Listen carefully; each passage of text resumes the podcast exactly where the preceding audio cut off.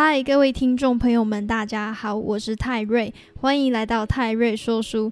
那今天呢，要分享的这本书叫做《自主健身全攻略》，顾名思义，它就是自主健身。我讲废话，就是自己健身，然后自己做，不用请教练的那种，自己做运动。不过他自主健身还是需要去健身房，但是现在因为疫情的关系，所以健身房现在全部都没有在营业，要关两个礼拜。那也可以透过这个空档的时间来看一下，来检视一下自己健身的菜单啊，或者是一些健身的观念需不需要改善，或者是现在呢就可以来学习一下说健身的这些观念。等到疫情缓和之后，我们就可以进到健身房去运动了。那在这本书里面呢，讲解了器材还有徒手训练的方式，而且重点它里面还有附作者他个人没有穿衣服的写真，反正就是一本很养眼的书。那这位作者他是一位教练，他叫做黄新元教练。那他从小就喜欢运动，国中的时候是学校的田径队选手，高中的时候是轻艇的选手。那他第一次接触健身的时候呢，就是从高中的时候开始。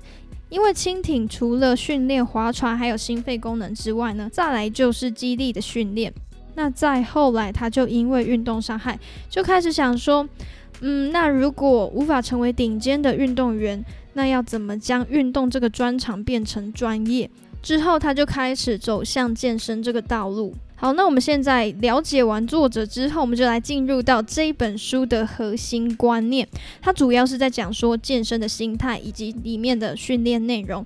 那关于健身的心态，多早开始都不是重点，重点是持之以恒。那多晚开始也都没有关系，关系是你已经开始了。有时候会冒出像是为什么我已经健身了两个礼拜，可是还没有看到成效的这些想法。那可以想想说，嗯，自己已经胖了几年，像是我已经可能胖了二十六年。胖了二十几年，想要在两个礼拜瘦下来，其实这个时间感觉是不太对等的吧。所以要认知到说，改变身材其实没有捷径，运动它没有速成，我们只能在运动这条路上持之以恒，最后才能看见想要的成果。那最好的办法呢，就是在过程当中找到乐趣，然后维持运动这个习惯。千万千万不要太着急，如果现在还没有看到成果，还没有成。效出现的话，其实不是自己不够努力，只是需要给自己多一点的耐心还有信心。虽然今年夏天可能还没有办法穿比基尼，可能还没有办法露六块肌，但是起码呢，我们持之以恒之后，明年夏天可能就会有机会了，好不好？我们就拉长远一点来看，未来的某一个夏天一定会瘦下来。既然无法速成呢，我们现在就可以找一个最舒适的方式，享受整个过程。目的就是为了不要让这个过程中断就好。那体态它其实没有既定的标准，没有硬性规定说你体脂肪一定要瘦几趴才是 OK 的。只要今天比昨天更进步就好。每天持续一点一滴，就是在迈向健康理想的体态，所以也不用用大众的评定标准来框架住自己，而是要在这一天天的锻炼过程中，喜欢上这个更健康、更美丽的自己。因为大家其实都是从零开始，没有人天生就很壮、很 man、很瘦，所以只要愿意行动，人人都可以。好，以上就是关于运动的心态。那分享完心态呢，我们就要来看一下，说这本书它分享的健身菜单内容需要注意哪一些点。菜单的意思就是训练的课表，建议是一个礼拜上健身房的次数最少是三次。那如果原本没有运动习惯的人，可以循序渐进，因为三次其实算是还蛮多的。如果以一般没有在运动的人来说，那就依照自己可以接受的步调，慢慢的增加上健身房的次数，刻意的让自己接受健身。那如果操之过急，很容易就会有反弹，就跟股票一样。会有反弹 哦，很想讲股市。好，那我们一个礼拜有七天，如果去一天的话，可以做全身性的训练。全身性的训练就像是胸、背、肩膀、手臂、下肢，还有核心，这个就是全身性的动作。那两天的话，可以分为上身跟下身的训练，一天上半身，一天下半身，或者是说两天都要练全身也可以。如果去三天的话，可以分为胸、背、下肢，或者是三天都练全身。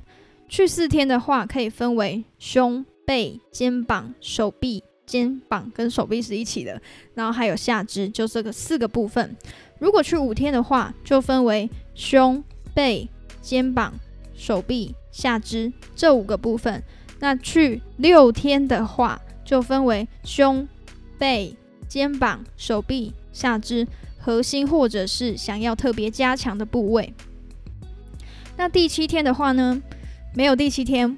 不会安排到第七天，因为我们在运动的时候也要有适当的休息时间，这些休息时间能够让肌肉修复还有成长，所以训练跟休息一样都是很重要的。那再来要谈到每次训练的总组数，这边说的是总组数，总组数不要低于十组。那组这个单位，比如说某一个器材做十五下，那这个十五下就是一组。假如今天如果安排五个训练动作，一个动作做四组，那这样子呢？五乘以四，五乘以四的总组数就是二十组，所以今天总共就是做了二十组。那每次训练的总组数就不要低于十组。那如果是刚开始接触健身的人，可以从十到二十组的这个总组数开始做起，感受一下自己身体的反应。循序渐进的增加重量或者是组数，避免过度训练，然后造成运动伤害。造成运动伤害真的会得不偿失。那我们讲了那么多，到底是要选择哪一些训练的动作？好，我们一开始进入健身房的话呢，如果你是初学者，建议先从固定的器材开始做起。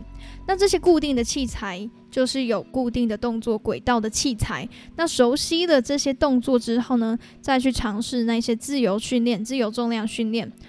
那这一 part 其实就让我想到我自己本身有一次我去健身的时候，那一次健身就是看的 YouTube 上面的自由重量教学，然后我看完那个影片就在健身房自己做，然后直接当场就被巡场的教练给纠正。那位教练就很好心的建议我说，先去做机械式的器材，因为我那时候是在做卧推，就是躺着，然后手臂往上举哑铃的那个动作。因为我那个动作的手臂力量不足，所以我想练胸我也练不起来。那举起来的时候就是狂抖，非常的不稳。那其实这样自己训练的话，效果不是很好，而且非常的危险。所以建议呢，先从固定的器材开始呢，再进入到自由的重量训练。那关于健身的动作，练胸、练背或下肢、上半身、下半身，到底要用哪一些器材，或者是可以使用哪一些动作？这些动作呢，在这本书里面都有图片，所以可以直接去图书馆去借这本书来看一下，说有哪一些动作可以做。好，最后总结一下我个人的心得。这一本书是一本蛮好入门的书，想开始健身或者是对于健身观念还有点模糊的听众，里面的健身观念都还蛮正确的。这本书可以减少许多初期自我摸索的时间。那我健身的年龄没有到很久，不专业健身差不多有七八年左右，中间有请过一个教练，所以以这个背景推荐这一本书给想健身的朋友。这本书在图书馆都可以借得到。或者是你可以点击资讯栏去博客来购买这一本书。